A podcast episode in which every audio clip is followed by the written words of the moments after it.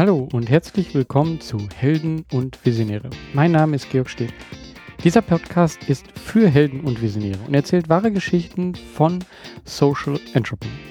Er zeigt dir Wege zur sinnvollen Arbeit und deiner eigenen sozialen Unternehmung. Diesmal habe ich mit Victoria von Nearbies gesprochen. Victoria hat auf besondere Weise ein klassisches Business also ein Internethandel mit nachhaltigem Handeln zusammengebracht. Sie hat sich einem lokalen Problem angenommen, was durch die Globalisierung entstanden ist. Und sie ist dort jemand, der andere Menschen darauf aufmerksam macht und ihnen Wege zeigt aus dieser Misere, die ja auf der wir gerade zusteuern. Sie verbindet mit ihrem Startup so viele unterschiedliche Komponenten, die in ihrer Kombination aber eine besondere Kraft entfalten. Und genau das ist es, was wir als Social Entrepreneurs eben machen können, was vielleicht vielen anderen bestehenden Gruppen, bestehenden NGOs eben nicht so möglich ist. Wenn man als soziales Startup handelt, dann kann man sich unterschiedliche Komponenten bedienen und etwas ganz Neues schaffen. Und das Tolle ist hier auf längere Sicht gesehen, ist das Ganze eben auch ein Modell, was sich selber trägt. Und das ist doch etwas, was man eben mit einem Business besonders gut machen kann. Wenn man auf der einen Seite eine Einnahmequelle hat und auf der anderen Seite etwas verbessern kann, etwas nachhaltig stärken kann, dann denke ich, ist das ein guter Weg für ein soziales Business. Und das zeigt sehr gut, dass man beides verbinden kann. Business und Soziales. Und wie sie das macht und was genau sie macht, das hörst du jetzt in dem Interview.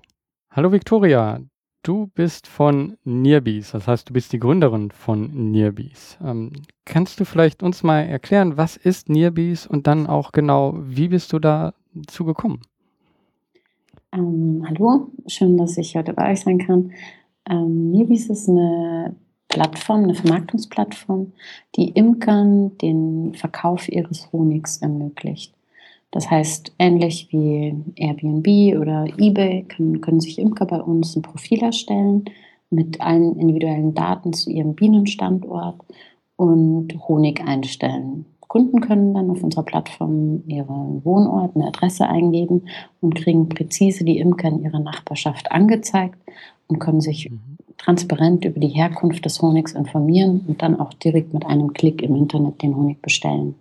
Mhm. Besonders dabei ist, dass wir eine neue Verpackung entwickelt haben, über den der Versand von Honig in gebrauchsüblichen Mengen überhaupt erst möglich wird. Das heißt, Honig gibt es bisher im Internet eigentlich sehr selten zu kaufen, denn wirtschaftlich sinnvoll kann man Honig in einem Glas einfach erst ab sechs Gläsern äh, verschicken. Hm. Das heißt, ähm, wir haben eine Verpackung entwickelt, die schon einen bedarfsgerechten, also eine Packung Honig ähm, zu verschicken erlaubt. Und zwar ist das ein flaches, ähm, flexibles Packaging. Der Honig wird dazu in einem Briefumschlag verschickt mhm. und kommt dann direkt in den Briefkasten beim Kunden an. Da habt ihr also relativ lange gebraucht, wahrscheinlich, um überhaupt diese Verpackung hinzubekommen. Ähm, äh, war das so hm, ja eine Idee, die euch irgendwann gekommen ist, oder wirklich dann habt ihr darauf zugearbeitet? Ähm, ich habe meinen ich habe einen Hintergrund im Produktdesign und habe meine Masterarbeit über Veränderungen im Zusammenleben von Menschen und Bienen geschrieben. Mhm. Ich hatte zu dem Zeitpunkt selbst schon Bienen und, ähm, ja, Vollzeitstudium und habe mir einfach die Frage gestellt: „Was mache ich mit dem ganzen Honig und wie kann ich den Honig meiner Bienen einfach vermarkten, ohne dass ich, ähm, am Wochenende aus dem Bett geklingelt werde, weil jemand ein Glas Honig kaufen möchte?“ Deshalb ähm, habe ich in meiner Masterarbeit quasi das Grundgerüst für Nearbees, eine Verkaufsplattform für lokalen Honig entwickelt und habe den im Anschluss daran mit vier Freunden oder Kommilitonen ausgearbeitet, das Konzept und dann Nearbees gegründet. Und, und die Verpackung selber? Wie? Die Verpackung selber ist, ähm, ist, ist die Basis quasi in meinem, meiner Masterarbeit entstanden. Wir haben die natürlich im Anschluss immer noch weiter ausgearbeitet, äh, basierend auf dem Feedback, den wir auch das wir bekommen haben, auch während unserem Beta-Test hier in München. Ähm, und haben dann letztendlich zu der finalen Verpackung gefunden, wie sie jetzt quasi auf unserem Shop erhältlich ist. Mhm. Wie hast du so den Weg zu den Bienen gefunden? Ähm, bist du schon immer daran interessiert äh, gewesen oder? Ähm, nein, natürlich nicht. Äh, mein, meine, mein Großvater hatte schon immer Bienen und Imkerei hat eine ja, lange Tradition in meiner Familie. Mhm. Und als mein Opa vor einigen Jahren aufgehört hat, Bienen zu halten, hat man das ähm, auf dem ja, auf dem Land, auf dem, im, im, im Obstgarten meiner Großeltern wirklich sofort im Jahr darauf gemerkt, denn es waren einfach keine Kirschen mehr da. Es war, war viel weniger Obst und Gemüse vorhanden. Und da ist mir eigentlich der Zusammenhang zwischen den Bienen und unserer Umwelt, Natur bewusst geworden. Und ich habe mich ja, entschlossen, dass ich auch Bienen halten möchte. Mhm. Du bist dann noch einen Schritt weiter gegangen, hast gesagt, oh, ich mache jetzt, ich werde nicht einfach nur Imker, sondern ich äh, mache daraus ein Startup, aber nicht nur ein Startup, sondern du willst das Ganze auch eben oder machst das Ganze auch noch als soziales Startup, sondern nachhaltiges Startup. Was hat dich dazu gebracht? Also ähm, warum nicht äh, einfach klassisch sozusagen daran gegangen? Also ähm, das Bienensterben ist ja in den Medien, ist in aller Munde. Und ähm, viele Leute machen sich Gedanken, warum es den Bienen heutzutage bei uns so schlecht geht. Und ähm, eine Hauptursache davon sind natürlich Pestizide, der Klimawandel, immer wärmere Temperaturen, neu, neue invasive Schädlinge. Aber ganz grundsätzlich ist es, dass immer weniger Leute Bienen halten. In den letzten 100 Jahren hat sich die Zahl der Imker fast halbiert und ähm, die Zahl der Bienen hat sogar noch überproportional dazu abgenommen. Denn die ganzen neuen Imker wie ich, junge, jüngere, jüngere moderne Imker, halten einfach nicht mehr 50, 60 Bienenvölker, sondern vielleicht noch 5, 6, 7, 8. Mhm. Und ähm, deshalb ist die Zahl der Bienen immer, immer weiter zurückgegangen. Und mit dem Konsum von lokalem Honig lässt sich aber für jeden Einzelnen einen Beitrag zum Naturschutz und zum Erhalt der Artenvielfalt leisten. Also wenn man sich überlegt, für, ähm, wenn Sie ein, ein Päckchen Honig bei uns auf der Plattform kaufen, das sind ungefähr 400 Gramm, dann werden dafür 75 Quadratmeter Fläche bestäubt von Bienen auf der Suche nach Nektar und Pollen. Mhm. Das heißt, ähm, mit jedem Päckchen Honig tun sie wirklich unmittelbar etwas Gutes, denn sie unterstützen den Imker in ihrer Nachbarschaft beim Erhalt der Artenvielfalt mhm. durch seine Bienen.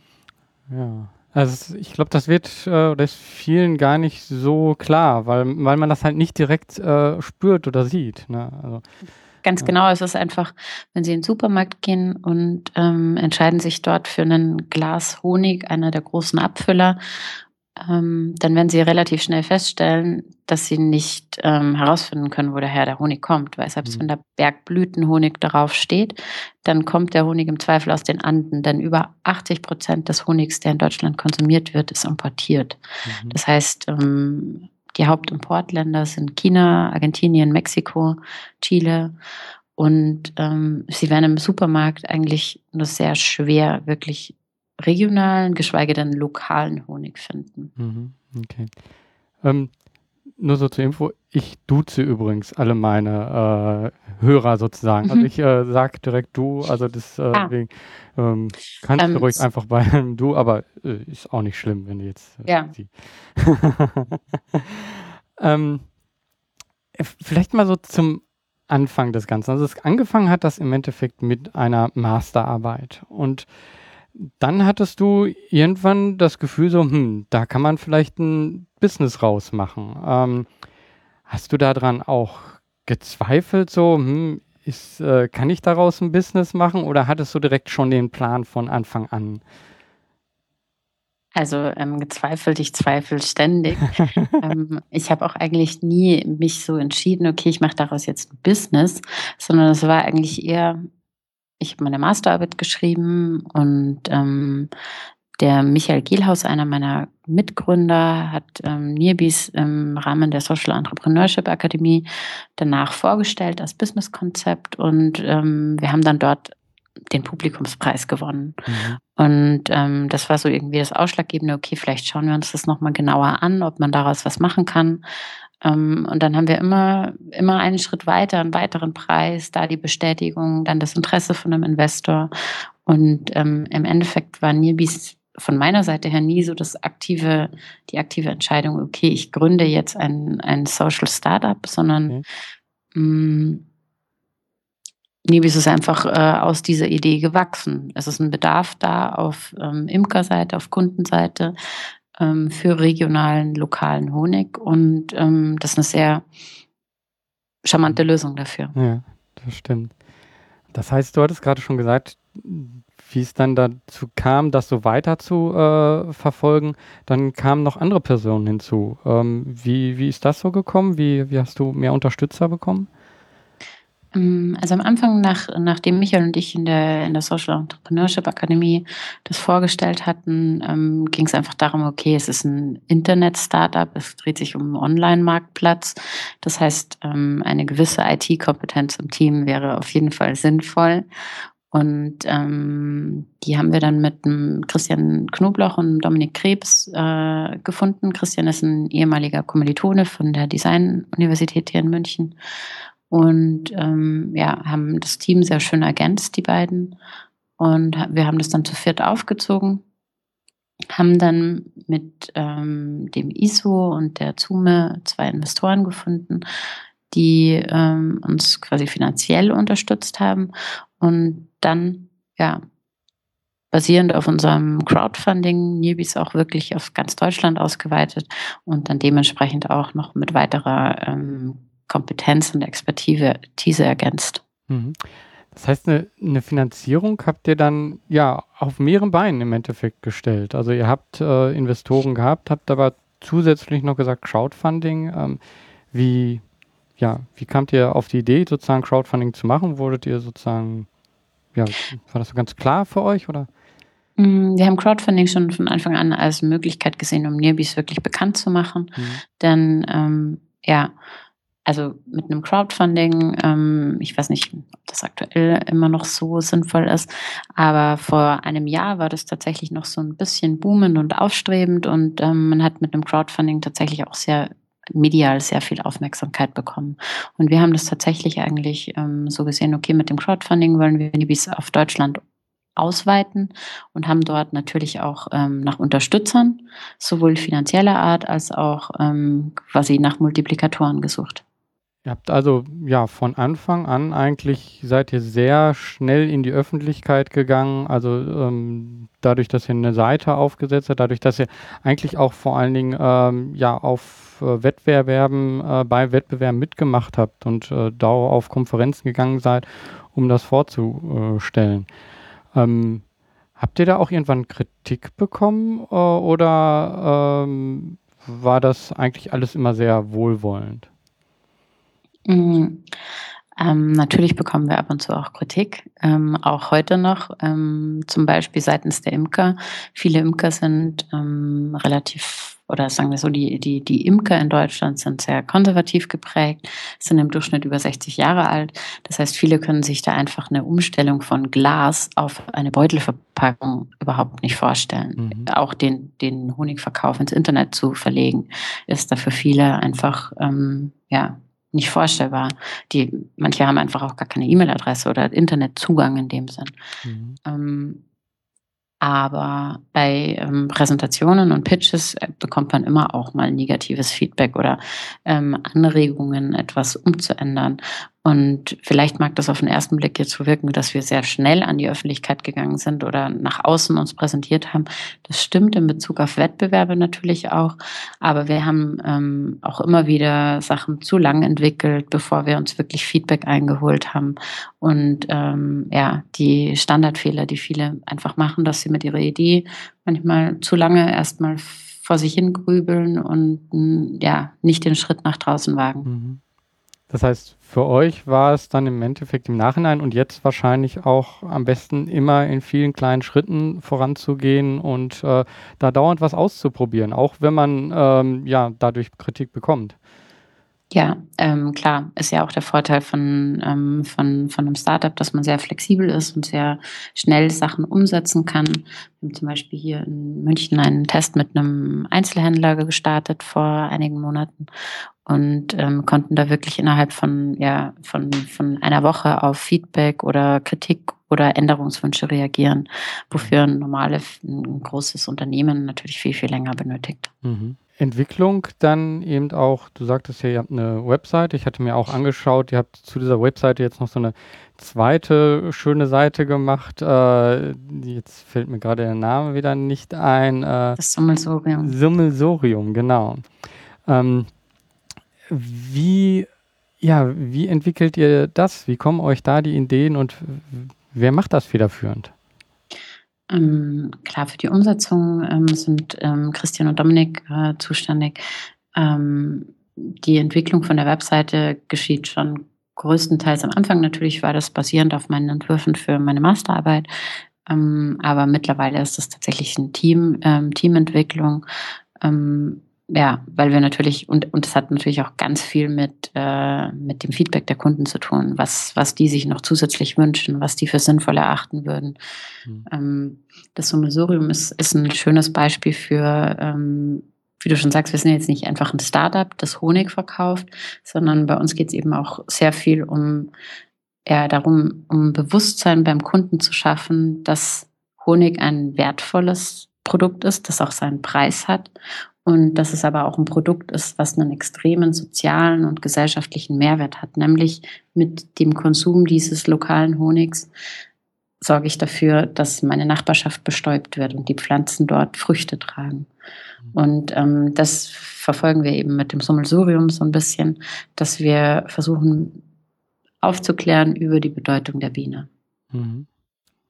Das heißt, für euch ist das auch eine Motivation ähm, zu merken, okay, da geschieht eine Aufklärung. Ähm, da, da, also merkt ihr, bekommt ihr da Feedback auch, äh, dass das angenommen wird? Äh, neben dem Feedback, dass Kunden über das, äh, ja, das Produkt äh, zufrieden sind, auch äh, über das, wie ihr das macht? Ähm, ja, klar.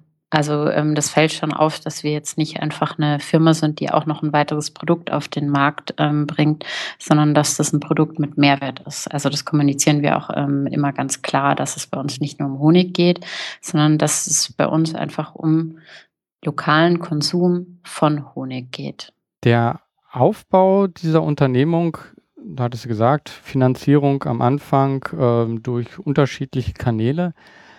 Aber ihr habt ja dadurch, dass ihr im Endeffekt auch wirklich ein Produkt verkauft, äh, baut ihr einen Vertriebskanal auf und seid somit ein soziales äh, Unternehmen, was sich ja äh, irgendwann, vielleicht auch jetzt schon, äh, wirklich selber tragen kann. Äh, kannst du dazu was sagen, wie da die Pläne sind und wo ihr da seid? Ähm, also klar, wie gesagt, wir sind ein Startup und wir sind noch relativ am Anfang.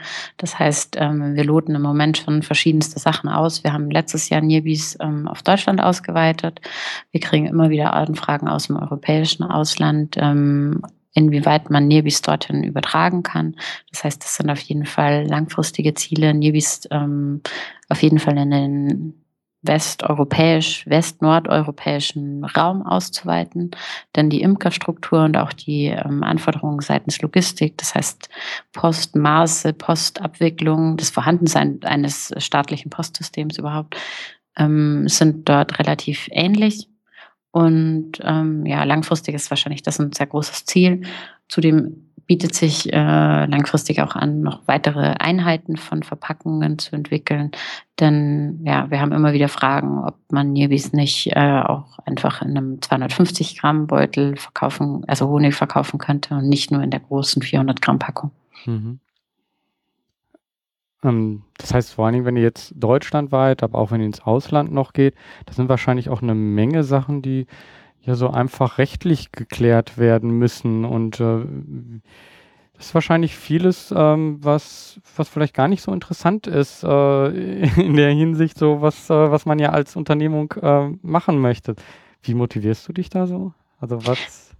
Zum Glück ähm, ist es nicht mein Bereich, sondern ähm, die ähm, AGB-Entwicklung oder rechtliche Anforderungen, die mit ähm, natürlich dann immer mit Anwaltskanzleien ab, also entwickelt werden.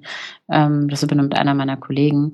Aber klar, es fallen auch immer wieder in meinem ähm, Zuständigkeitsbereich Dinge an, die überhaupt nicht interessant sind oder die einfach, ähm, wo es wirklich, wo, wo ich mich überwinden muss, dass ich daran arbeite.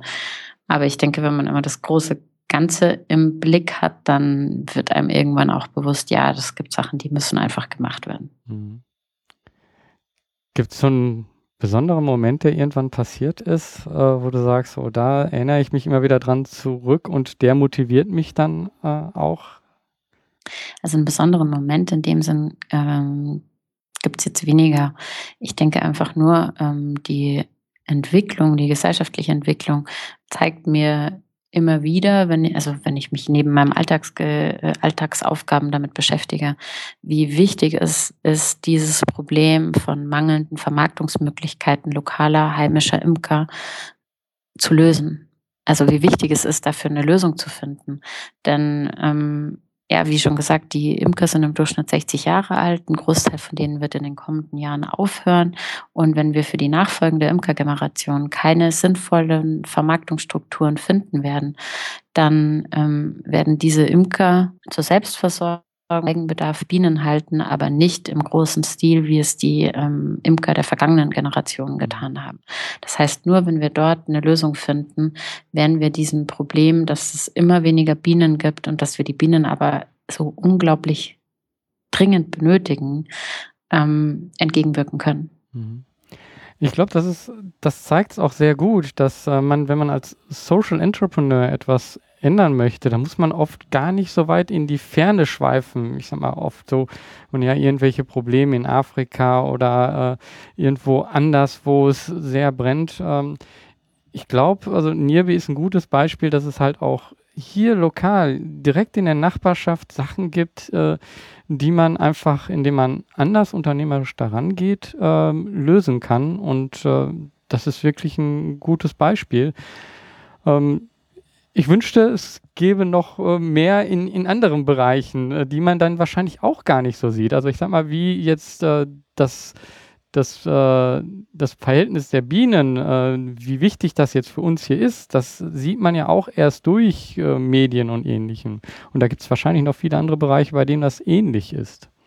Hm. Ja, auf jeden Fall. Also ähm, natürlich gibt es unglaublich tolle Startups, die, ähm, die sich mit ähm, Problemen in, der, ähm, in, in anderen Bereichen, in sozialen Bereichen, wirklich ges gesellschaftlichen Bereichen oder eben jetzt ganz ähm, aktuell mit der Flüchtlingsthematik beschäftigen. Mhm. Aber gerade die Bienen sind einfach, wenn man sich bewusst wird, dass sie eben der Anfang von, ähm, von, von unserer Natur sind. Sie bestäuben die Pflanzen, von der die anderen ähm, Tiere sich später ernähren.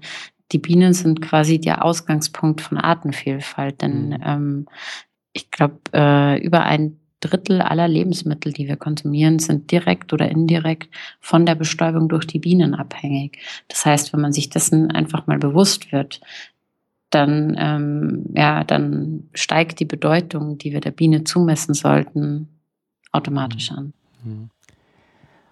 Womit beschäftigst du dich momentan hauptsächlich bezüglich des Startups? Was ist, liegt gerade an? Mhm, Vertrieb. Also ähm, im Moment sind wir tatsächlich sehr ähm, in einer in einer großen Vertriebsphase. Das heißt, wir äh, haben seit Anfang des Jahres die Bienenpatenschaften entwickelt. Das heißt, ähm, mit der Bienenpatenschaft können Unternehmen ähm, ja, die finanzielle Verantwortung für ein Bienenvolk übernehmen. Das Besondere daran ist, dass wir wirklich ein neues Volk schaffen. Das heißt, das Unternehmen trägt nicht nur dazu bei, dass Bienen erhalten bleiben, sondern dass wirklich mehr Bienen, ähm, dass es danach mehr Bienen in Deutschland gibt. Mhm. Und ähm, die Unternehmen erhalten dann natürlich ähm, am Jahresende den Honig von den Bienen und haben zwischendurch auch immer wieder kleine Besuchstermine. Mhm. Und ähm, da sind wir natürlich jetzt gerade äh, daran, ähm, geeignete Partner zu finden. Und auf der anderen Seite ist es früher natürlich auch ähm, wie bei anderen Startups ist ein großer Zeitpunkt für Wettbewerbe, Pitches, einfach um, um und bei uns natürlich im Besonderen auch noch einfach um die Bienen bekannt zu machen. Die starten jetzt gerade vollkommen wieder durch nach der Winterphase. Mhm. Das heißt, das ist auch ein schöner Zeitpunkt, um Medien anzugehen, Pressearbeit zu betreiben, ja. Mhm. Sowas sind im, im Moment meine, meine Hauptaufgaben. Mhm. Okay. Ähm, dann kommen wir schon auch Richtung Ende des Gespräches. Äh, mich würde aber vor allen Dingen noch interessieren, so in die Zukunft geschaut. Wie stellst du dir das vor? Wo, wo entwickelt sich das hin? Hm, ja, mein meine Wunschvorstellung ist natürlich, äh, wenn man sich, äh, Imkerei in Deutschland anschaut oder in ganz Europa, das sind sehr kleinteilige Unternehmungen. Es gibt ganz viele Verbände, Vereine, aber es ist einfach nicht vernetzt. Deshalb, ähm, ich sehe Nirbis so als Vernetzer für, ähm, Imkerei in Deutschland aktuell, aber, ähm, in meiner Wunschvorstellung natürlich für ganz Europa. Denn wie die Bienen nicht an, an einer Stadtgrenze halt machen, tun sie das auch nicht an einer Landesgrenze. Also das ist mhm. einfach eine, ähm, ja, die Imker an sich ist schon ein Netzwerk, Netzwerk der Bestäuber über, über ganz Deutschland. Und Nibis sehe ich da auf Seiten der Information als Vernetzer. Mhm.